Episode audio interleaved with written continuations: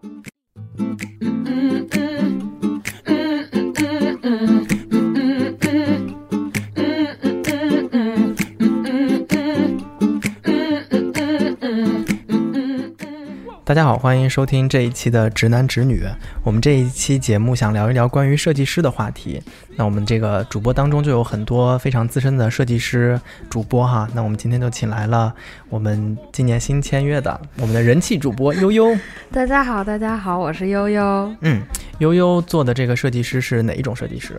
嗯，我是平面设计师。嗯，然后呢，理论上来说，就是所有印刷，还有比如说放在网上的简单的图片，我们都可以来做。比如书籍的排版啊、编辑、书的封面、名片啊、海报、易拉宝这种，我们都可以做。然后呢，但是后来 叫平面设计师，在职场当中这么多年的经验已经。跨过山河，大海做了很多超过平面设计师以外的工作。嗯嗯，悠悠，我们家要装修，你替我看看这个装修图纸合不合理啊？对 对对。然后就想说，哎，平面设计师和室内装修和建筑设计师、软装设计师都是不一样的。还有就是，悠悠，你不是学设计的吗？我有个视频，你替我剪一下吧。对，隔行如隔山。我看这都不算什么。我还有就是，呃，就是大家觉得你是设计师，就一定你是呃眼光高，你是懂审美的。然后悠悠。你帮我看一下这套衣服适合我们家宝宝吗？就 还有还有说那种啊，悠悠，你帮我看一下哦，我妈妈要过生日了，你觉得这几个蛋糕哪一个更适合他？嗯，就是都是那种呃很浮夸的那种蛋糕，然后就是每个都很丑啊，就是生活中的方方面面，他们认为，呃，设计师应该是。什么都懂，更有审美。他们就任何他觉得哎需要一个更高眼光的人来看，他都会来问你。嗯，就是给你一坨屎，让你捏出一朵花。对我有朋友还问过我，你看我们家狗去美容，这个脸型好不好看？我说一个 一个比熊剪了个方脸。我说好，就 就是大家可能对设计师这个东西就。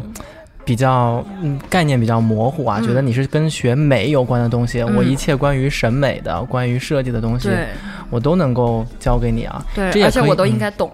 对对对，但是我们从可以从这个侧面倒是可以看出，其实设计师的角色非常重要，我们的生活当中需要设计师。那呃，这个行业现在。我们你是平面设计师嘛？他呃，更多的面这个这个岗位可能在广告公司、公关公司、甲方乙方当中存在的更多一些，或者创意公司。但是在这样的公司里面，创意部门，尤其是设计部门，是一个很辛苦的部门。嗯，所以我们这个直男直女，我相信我们有很多听众，他们正在学习艺术类专业、设计类专业，嗯，或者已经是从业人员，嗯，他们肯定有一些。就是非常感同身受的经历啊！我们也是因为听了很多大家这样的故事，觉得有必要把这个做成一期节目。嗯，所以呢，我这期节目就先来问问悠悠，你们到底辛苦不辛苦？我觉得非常辛苦，就是各行各业其实都很辛苦，但是我觉得设计师的辛苦是，呃呃，自己非常感同身受。我也觉得设计师的辛苦是其他。一些行业无法比拟的辛苦，嗯，比如说我们同在广告公司里面说，呃，比如有策略、有创意、有文案、有设计，嗯，大家都非常辛苦，但是经常十二点，你看公司里只有设计 还在加班。哦，哎，这个我们之前有聊过，因为你我以前做创意嘛，做策划，其实我们属于是战略策划或者是整体方案的撰写，嗯，呃，因为我们是拿个笔记本就。咖啡馆也能写，家里也能写，但设计师他大量的图要跑图的话，只能用公司里面的电脑去做，然后包括那些什么手绘板啊什么的都不可能扛着走嘛，对，所以很辛苦。但是我他们给我的辛苦说，就是体力上的辛苦他们能忍。啊，心理上的心力交瘁，心力交瘁，对对对。大公司啊，我们先不说，我们先说说个体户啊，就是我这儿有个朋友，他跟我说他以前是做永生花的，嗯，他其实属于是。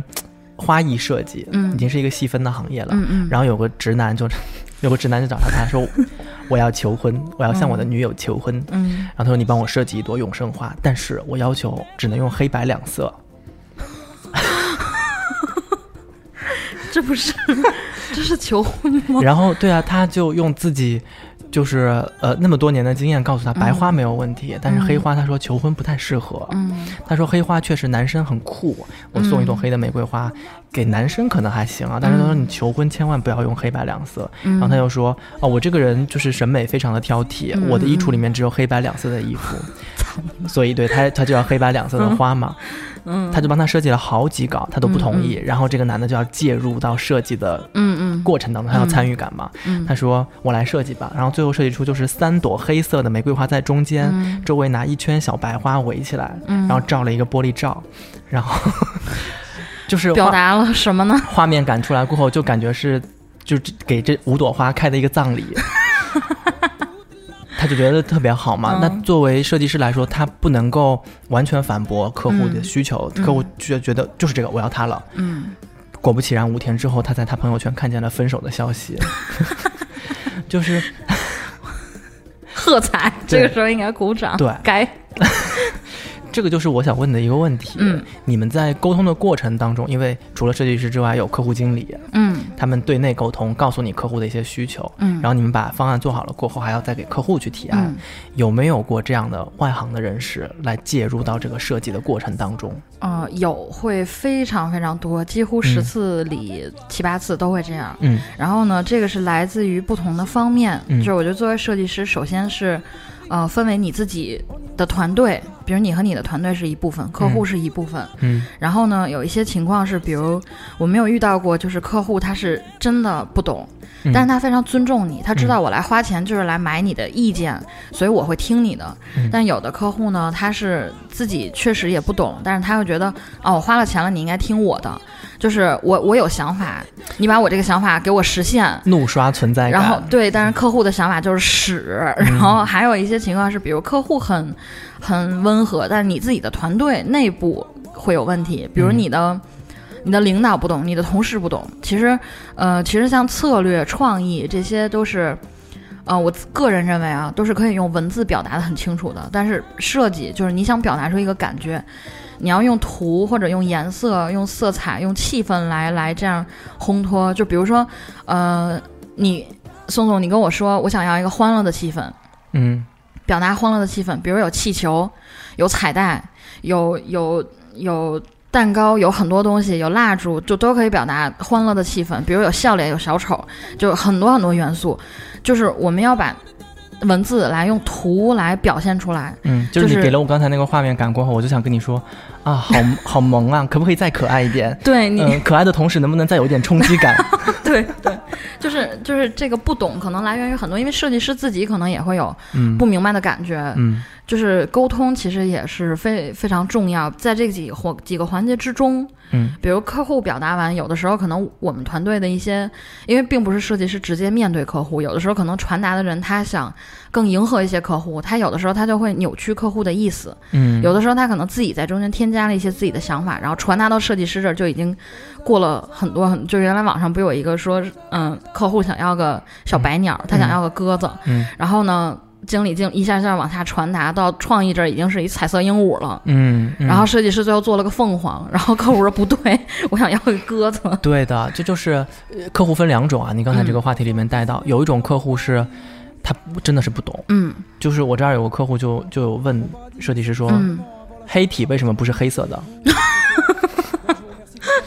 好，就我这个 slogan 要简约、大气、高级，有科技感，字要大，嗯，对比要强烈，嗯，最好像变形金刚那种字体，粗一点，再粗一点，嗯，哎，还是细一点吧，嗯。嗯，是不是手绘或者是繁体字更高级？就是 这这种客户属于什么？他不知道自己想要什么，这个很恐怖，嗯，他不知道自己想要什么的同时，设计师就要花呃分几个步骤，嗯，第一是告诉他。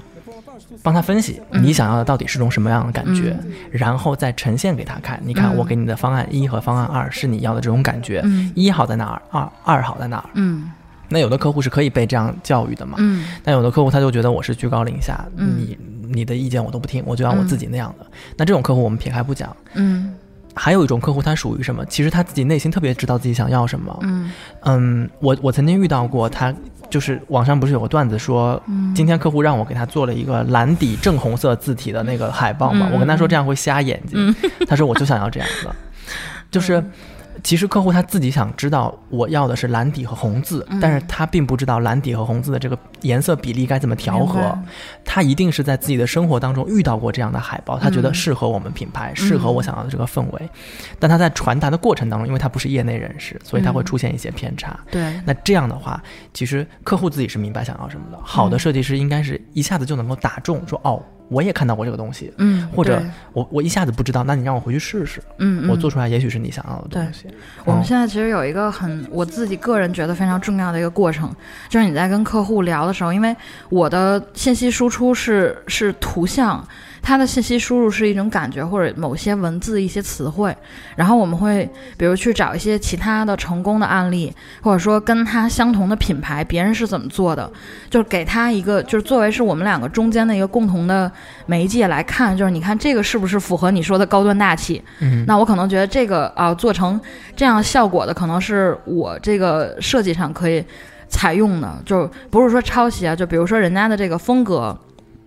或者说，就是对于客户来说，他这个这个在广告中体现的，就是这这种这种表现力，可能是我能用的。对的，嗯嗯，因为呃，之前就是很多设计师都把乔布斯的一句话奉作就是至理名言嘛。乔布斯说，其实顾客不知道他想要什么。对，就是他的这句话是来自于福特汽车的创始人，那时候只有马车，呃，马车。他就觉得应该有一个更方便、更发达、更安全、更高效的工具，所以他就发明了汽车。但是后来有人分析说，那那时候的人难道不知道有比马车就是更好的方式嘛？他们一定知道有更安全的，因为他们虽然不知道这个东西是什么，但他们看到马车哦不方便，牲口有不可控制性啊，也不快速。他们知道，他们想要更便捷的、更方便的东西，他们只是不知道如何去实现它。嗯，设计设计师要做的就是帮客户实现他们想要的这种对想法和概念，就是把一个很抽象的东西变成一个很具象的东西。对，嗯，这是很难的。对，而且我刚刚入职的时候，就是我觉得大部分设计师朋友应该都会有这种过程，就大家刚入职了，你会就是的时候遇到一些客户，你会觉得。啊，就是呃，他怎么这么不懂啊？他他他他这个不行啊什么的，就是提这种想法是很愚蠢啊，或者什么什么的。但是呢，就是过经过一些工作经验之后，你会发现，其实很多客户都是，就是作为独立的人来讲，如果你们不是甲乙甲方乙方，你会觉得他是一个非常可爱的人，一个很努力的企业家或者是什么。然后呢，就是我现在自己的心态也是非常佛系设计师的那种，就是我觉得。遇到他帮他做图就是有缘分，嗯，然后呢，可能你会发现这个人他是在设计上虽然不太懂，但是他真的非常想让他，呃，他的团队更好，他的他的产品更好，或者说让他的企业更好，就是他是确实是没有办法，他不知道要怎么做，因为他会他自己就去当设计师，他就去做广告了。对的，就是我觉得他来找你，其实就是，嗯，我觉得应该明确一个目标，就是说设计师。嗯，除了糊口，你要赚钱之外，其实真的，我觉得设计师是可以改变世界的。嗯，就是你帮他把东西变更好，你自己也觉得这个东西是你非常拿得出手的作品。其实两个人会，就是双方会变得更好。嗯，是这样的，就是，嗯，我们说到的这种就是客客客人和设计师的这个关系，有点像甲方和乙方的关系嘛。你说两个人在。他用了你，那你们两个人就是利益共同体。他一定是想要谁不想显示自己的逼格，对对对吗？我虽然不知道该怎么设计，但是我的设计团队帮我做出一个很高级、很美的东西。对，我在公司，我在外面，我也有脸有面。嗯，所以你们肯定不是对立面的，对吧？这是你做了那么多年设计师，慢慢慢慢积累下来的嘛。因为我知道悠悠之前做过一些国产品牌、本土品牌、民族企业的设计，心里压了好多段子想要给你讲。你你跟我们分享一些呗，因为悠悠的风格其实。呃，你的手绘很强，然后你的风格很简单可爱，这种不敢当，不敢当。啊。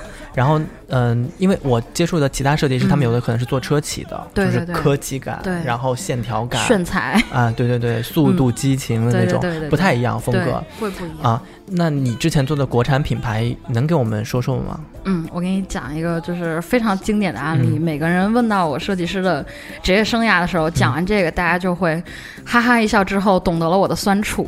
就是有一次我们做一个，就是咱们国内算二三线城市的一个酒的呃品牌，可以说名字吗？呃，别了吧，就不了吧。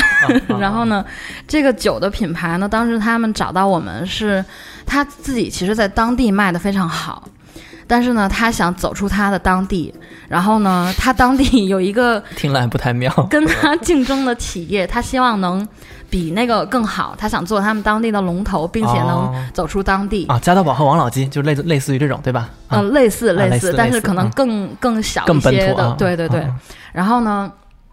他当地，我们当时的想法就是说，怎么宣传出它是他们当地的酒？因为你比如说在北京，你有二锅头，你有牛栏山，你不会去 去考虑一个另外地方的酒。比如说他想走出他的当地，你要让别人认识他。然后他当地好像呃，当时是我们调研，呃，他的杂技在当地是非常非常有名，然后是咱们国家的就是非物质文化遗产，非常厉害。然后我们当时就。结合杂技和他的酒，就是突出他这种精湛嘛。嗯，就是当时文案是走这个方向，然后我们当时视觉的海报上，就是你懂吗？就那种我懂的，就是杂技的技艺非常的精湛，它的酿造工艺，对它的历史就是因为我们是一系列海报，比如不同的杂技的技艺，对应它，比如酒的这种酿造工艺，对对对，就是体就是表达它的这个过程嘛，然后。呃，当时特别逗，就是当时这套海报出去，就是做完以后，第一次给甲方看，我们自己内部团队觉得，就我操，简直牛逼死了，就是太他妈好看了，就是从视觉上非常好，然后含义上又无懈可击，不是很牵强的那种，就是我们觉得真的，呃，从他的酒出发，觉得是非常适合他的酒面试，嗯，比如说就是让人一下能留下一个很深的印象。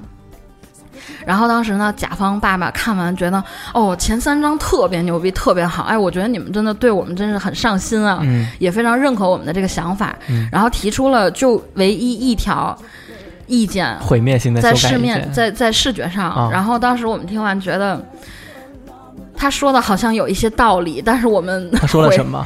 他当时说我们在那个视觉海报里面有一个有一张。那个配的杂技的动作是在钢索上，就是是呃，就一只脚站在钢索上，头是冲下的，然后脚和胳膊都是抬起来，而且顶着盘子的那种，是非常难的，在杂技上，而且好像是一个就是这种，呃，类似于在杂技中的奥运的那么一个奖项，是一个考核的一个标准动作，很很。就是很很厉害的一个动作，然后当时那边嗯的意思是说，呃人头冲下不太吉利，感觉企业会走下坡路，可不可以把它转起来？然后 就是能不能让它站起来在钢索上？然后当时我们老大在会上听完就表示说，啊我们回去考虑一下，就您这个建议也是，就是我们能理解，我们回去想一下。然后回来我们就想，因为它杂技的难度就是在于它倒下来了。设计师有几个谎言，这这些这些术语，如果同同志们以后听到了过后，就知道他们心里面在想什么，就是心里在骂人。对，就是如果设计师说。哇，果然按照你的思路这么一改，确实好多了呢。对我心里想的是，他妈我的最好。对，心设计师心里想，我靠，丑爆了。反正你出钱，你是老板，你说了算。对。还有就是啊，你们这个官网的设计蛮好看的，不过还是可以提高一下。嗯。其实潜台词应该说，我操，我从没见过这么丑的官网，我都快瞎了我的狗眼。对。那你们回去改了吗？我们回去就是尝试了，然后但是觉得这是非常。很迷信的一个理由，然后就是回去说服他说，因为这个动，就我们也给他看这个杂技动作原型，对吧？对，而且他是非常，比如你就像托马斯旋转一样，它是一个非常经典的杂技动作，然后回去说服他，然后后来呃妥协之后，就是把那个杂技动作放小，就是下垂的不那么明显，然后然后放在一个相对较小的位置，九点八的难度降到了九点零，是吗？对，还是突出了它的产品啊，就巨大一个九，我操！然后，反正后来这个事儿解决了，但是呢，当时对我们来说，就是我觉得这个呃，可以跟网络上那个说把那个大象给我转过来的那个段子相媲美啊，就是让我把人站起来。有有有一个公益广告，就是呃，象妈妈带着小象往前走一片草原，然后。呃，妈，小象对妈妈说：“说妈妈，我好想快点长大。”对，然后妈妈就叹息嘛，嗯，就类似说你长大了，你的牙齿就会被锯掉啊，拔掉。嗯，然后客户说：“哇，这个海报好好看啊，你帮我把象转过来吧，我想要正面。”对，就还有那天我们看到的，就是万家灯火的那一张海报，然后客户说：“哇，景色特别好，你帮我把灯都关上。”对对对，我没有，我没有遇到过，就是做做一个海报的时候，它的呃。比比如类似于食用油的这种海报，也是调味品。嗯。然后呢，大家看过之前那个太太乐鸡精，嗯，可以嗯说吧，就说这一家的口味真重，嗯。就是他们摆拍的时候，一家人拿了一袋鸡精往里倒，对。不同的鸡精产品。对，然后我们之前做过一个类似的，就是呃背呃大背景是嗯。其乐融融的在做饭，嗯。一家人，然后呢说。就太平民了，一家人太平民了，体现不出那种高贵的，因为它那个调味品在同类产品中卖的价格很贵。嗯，然后呢，呃，比如说我们普通那瓶可能九块钱，它那个要卖到十八，就是一倍还多的那种。然后说体体现来体现不出来是那种高贵的那种生活品质。嗯然后呢，我们说那换成什么？就最后换成一个西装的男的在炒菜。不合理，对不对？这个对，就是他日常是不合理的，嗯就是即使是高贵的人，他做饭的时候也不会穿西装做饭，对对不对？对，然后他说，但是这样就是你从画面上一看啊，就是西服革履在做饭，感觉他是很有品品质的生活。但是我们就很像干洗店的广告或者是洗衣粉的广告，就是没有人在洗衣服的时候就是穿成那样，然后再洗嗯衣服。炒菜，嗯，对，嗯但是它比如说作为视觉上来说，客户觉得啊，这个是更能凸显这种气氛。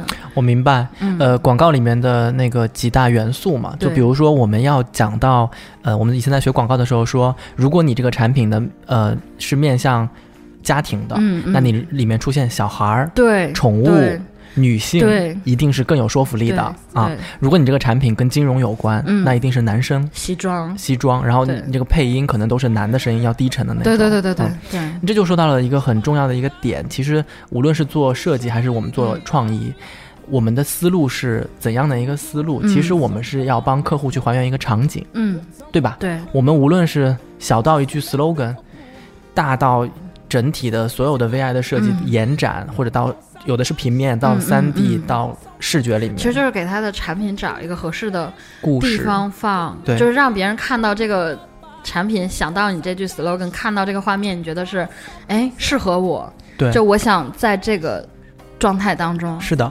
嗯，这就是我们之前一直在拿《舌尖上的中国》做案例分析嘛，就说你看他拍拍的东西是有多好吃吗？嗯，它不是，很好吃，啊，我觉得，我觉得很好吃，是你觉得好吃是为什么？是因为他跟你说的这个故事和场景嗯非常对。嗯，呃，当然了，他后来也成为他的一个诟病，就是你拍嗯食物就不纯粹是食物了嘛。因对，尤其到第二季，对，呃，第一季非常成功。讲一个打工的小伙子，然后怎样千里迢迢回到家，为了吃那一碗面什么的。对对对，然后妈妈在厨房准备是他儿子最爱吃的之类的，然后我看着看着就哭了。对 然后，对，对，但是他没有，他就偏离了食物本身的制作嘛。嗯呃，这是他们用的这个方法是 BBC 拍纪录片嗯非常。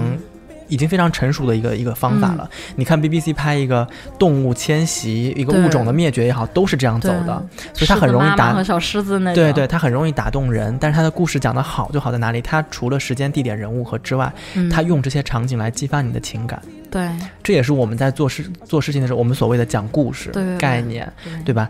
然后很多，比如嗯坐车，然后呃，爸爸们就会跟你说，你这个车要做到，就是客户一看，我想成为这样的人，我想开这样的车，就是嗯、像像平面也是，比如就是。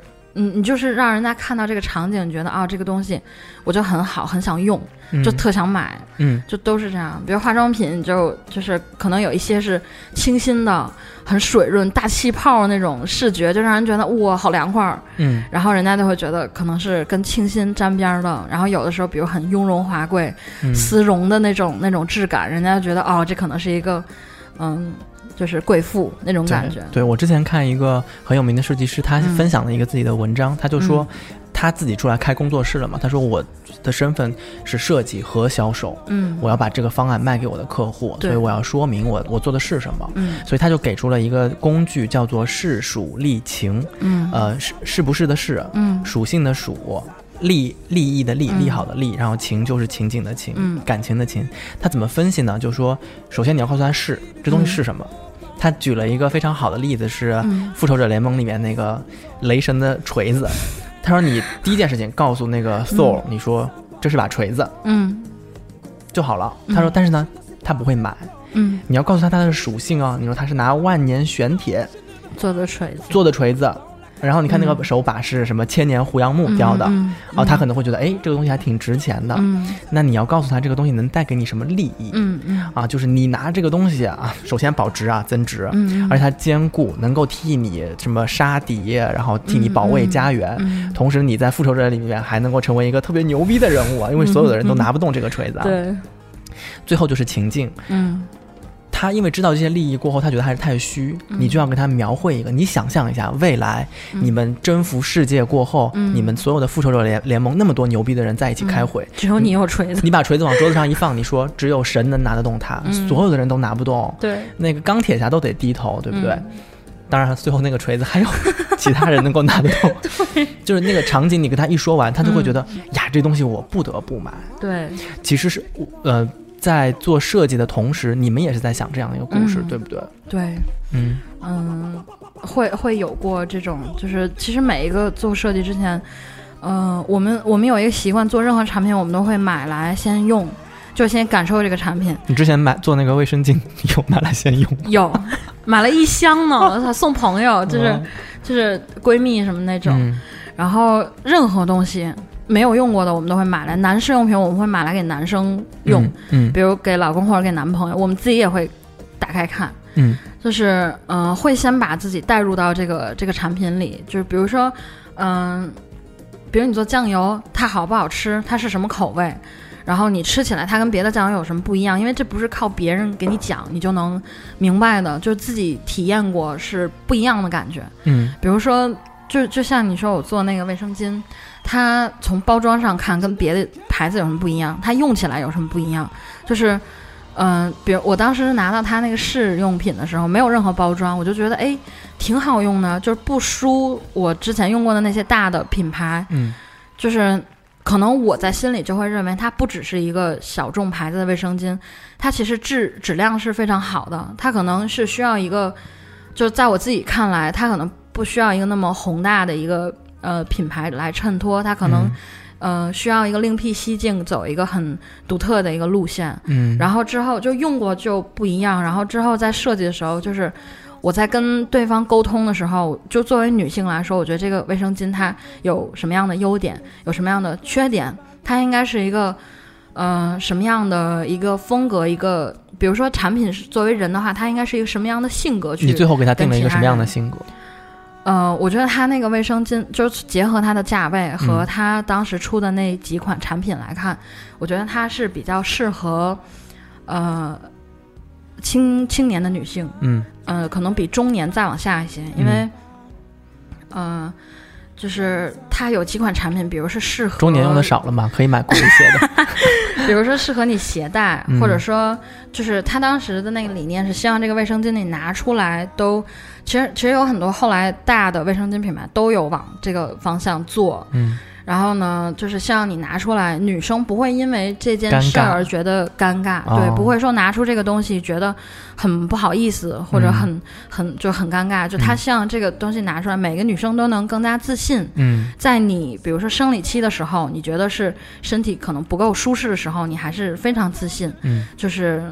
嗯，他当时有一个想法，就是说女生在生理期都能克服一切的不舒适和疼痛的时候，你在生活当中面对其他问题也会更自信。嗯，然后当时给他那个卫生间设计了很多，呃，包装，比如说适合上学的女生，适合上班的女生。嗯。呃，单独包装是不是？它一大包拆出来还有小包装，对，都不一样。比如说，就是在女生，比如说就很简单的一个场景，我是一个女生，我在上厕所的时候拿着这个卫生巾，这个卫生巾可能是具有可读性的，嗯，就可能是像手纸一样，就是比如说我不用看手机，啊，对，我不用带其他的阅读物进厕所，可能我看这个卫生巾就觉得，哎，它只是一片卫生巾，它能带给我这些东西啊，那这是很贴心的一个，对，就是我们会有很多这样的想法，也会就是。在做的时候，因为你用过这个产品，你觉得它，呃，挺好的，你也想，就你看这么可爱的一个小卫生巾，它都没有包装，你就会觉得，哎，我要好好给它做一个包装。嗯，就其他很多产品，我们都是这样，就是先会先用，嗯，然后会觉得，哎，这个，比如说我们之前用过那个做云南白药的时候，用一些牙膏，我觉得可能对我来说那个功能很鸡肋。嗯但是比如对于我有就是经常会牙痛、牙呃牙疼，嗯为什么说了个台湾音的牙痛？比如说牙疼，或者说容易就是牙神经疼的那种朋友，他会觉得，哎，用完这个牙膏，两三天我都能喝凉的了，就是牙嗯不会那种一下。嗯，然后我就会把它推荐给我其他然后的朋友胃就坏了。讨厌，就是就是你会觉得，哎，这个产品你你在用的时候，你知道它适合什么样的人，嗯，你觉得什么样的人，哎，特需要这个，你就会比如在设计的时候，它的包装也好，它的海报也好，你会可能就是在做的时候，你本能就会觉得，比如这个不适合我，很适合宋宋，那宋宋会喜欢什么样的视觉，嗯。就就会开始动脑子，会想，就是我觉得体验你做的产品非常重要。嗯当然，比如说你做做汽车、做房产，你不可能真的去住、去去开那个车，就是就是还是尽量的去去体验，因为有的时候客户可能会给你一些方向，比如我们想做就是。精英人士，什么叫精英人士？我之前真的有为了体验过精英人士，去开了很好的酒店的房，就是俯视北京夜景。对我当时站在那儿时候，我就觉得我操，精英人士真牛逼！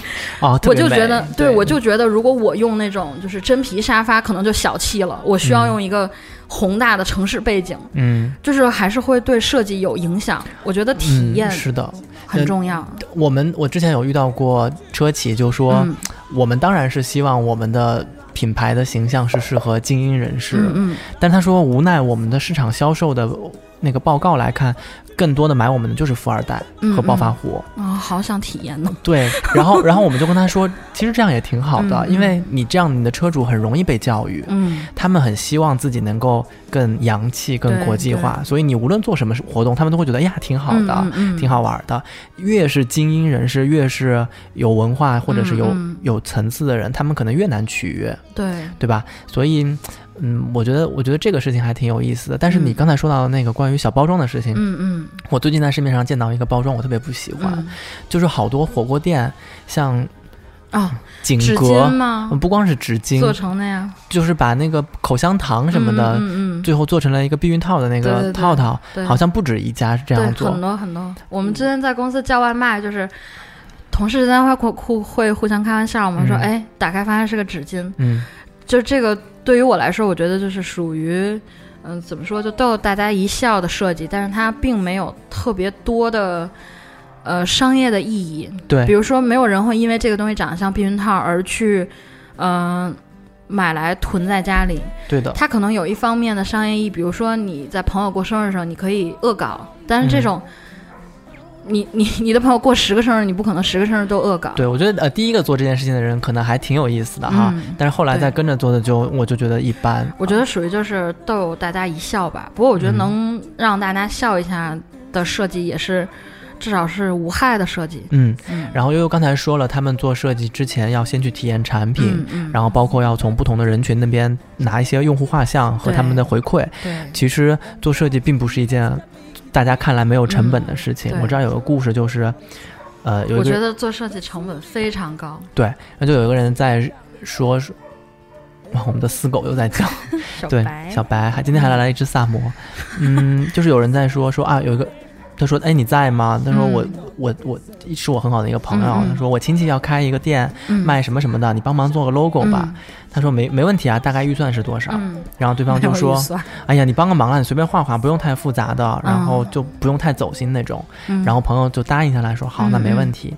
于是他说我就打开 AI 的文件，嗯勾勾描描，发现嗯还是应该先打个草稿，嗯，嗯然后我就打开画图本，涂涂画画，修修补补，对然后再重新回到 AI 接着画，嗯最后再转 PS 调色合成，再留出血，嗯，然后再输出。嗯嗯，然后他说不知不觉这时候已经凌晨两点半了，对，然后我转天打包发给朋友，嗯。就是连一句谢谢都没有。我觉得我身边的朋友这一点上做的非常好，就是大家，我有很多朋友就是求我帮忙，呃，不不求就请我帮忙，比如说在设计相关，我自己觉得这可能是我一个小时之内就能解决的工作量，而且是很好的朋友，就不重就无所谓，我帮你。就我没有提钱，但我朋友会说，嗯，比如说他自己也觉得提前过分，他会说，啊、我给你买点什么东西吧，或者就直接叫个外卖到我家，请请请你下午茶这种，就他们会可能因为见过我就是有多辛苦做图的时候，他们真的会很尊重我的，呃，工作。就是有一点点，就确实需要我帮忙的时候，他们也会说，就要么请你吃饭，或者给你钱，或者你给我个链接，我帮你买点什么东西这种。嗯。然后有的时候我就会说，真的不用。我说这个对于我来说是很很小 case 那种。嗯。然后他们就会觉得就是啊，那你真的仙女棒就变出来了。就他们就会觉得真的是我帮了忙。然后他们不会觉得我的就是做这个东西是很轻松的，嗯嗯。然后像刚才你说，就是设计师，呃，我我说我觉得设计师真的是非常费钱，就是你从学习的时候开始，比如说，呃，设计师可能用普通的电脑会觉得没有苹果电脑好用，但是苹果电脑就是苹果系产品，首先就会更贵，对的。然后呢，比如你手绘板。呃，初期可能你用，比如普通牌子入门级可能会几百，但是如果你你是专业的这种画画原画的，或者你是呃专业的设计师，你需要更便捷的。产就是这种工具来帮助你，没有一个是便宜的。对的。然后，比如你就是我说的最简单的，你想体验产品，首先你的产品你要自己买。嗯。然后有一些公司可能会说啊，就比如来发一下，大家都试试。比如说像饮料啊这些，可能我们都会试发，就是来喝。但是有很多产品是公司不会每一个都从客户那儿要来样品给设计师试，有一些可能会给就是，比如说给就是。给文案，给创意师，就你们喝完有什么感觉？然后到设计师这儿已经是就是是不被重视的一个环节。喝剩下的还行，就是可能大家会觉得设计师是呃比较不重要的一个环节，相对于创意和文字工作来说，他们会觉得图就是我都跟你说了，你照着做就好了。嗯。但是就是比如说设计师买素材。嗯，都是要花钱的，很贵的。对，字体啊，然后素材啊，都得要钱。像你刚才说，你说做设计，比如去外面，你说你们拿电脑就可以去星巴克很优雅的做工作。嗯，我跟你说，我去星巴克要大包小包背一堆，我的笔记本就比做文案的朋友的笔记本要沉多了。对的，不然跑不动。对，我要带我的大 Pad，还有 Apple Pencil，还有就各式充电器就有一大兜。嗯嗯，就就是。嗯，没有那么优雅，而且你做工作的时候，比如说，嗯，我我看到我的一些同事啊，他们做文字工作的时候，可能是在玩儿，可能是在看视频，他的脑子在想，但是设计师不可能靠想能就码出字来。设计师在做的时候，我可能会下好多素材，挨个在这比哪个更好看，哪个更合适。当然，可能你工作经验丰富之后，你这些的环节会相对缩减到。更更快的方式，你可能下两三个素材，你就知道哪个好用了。但是这些都是需要时间的积累。对的，呃，设计师他其实，嗯，就我们所有的人的想象当中，一定要就是转换一个概念，他肯定不是做图员。他也不是美工，对，设计师最终的价值是在于收集信息过后的思辨能力。对，对，他通过思辨告诉你，在这么多繁杂的信息当中，你最简单、好看、美观，能够实现你这个目的的途径是什么？然后我给你提供解决方案。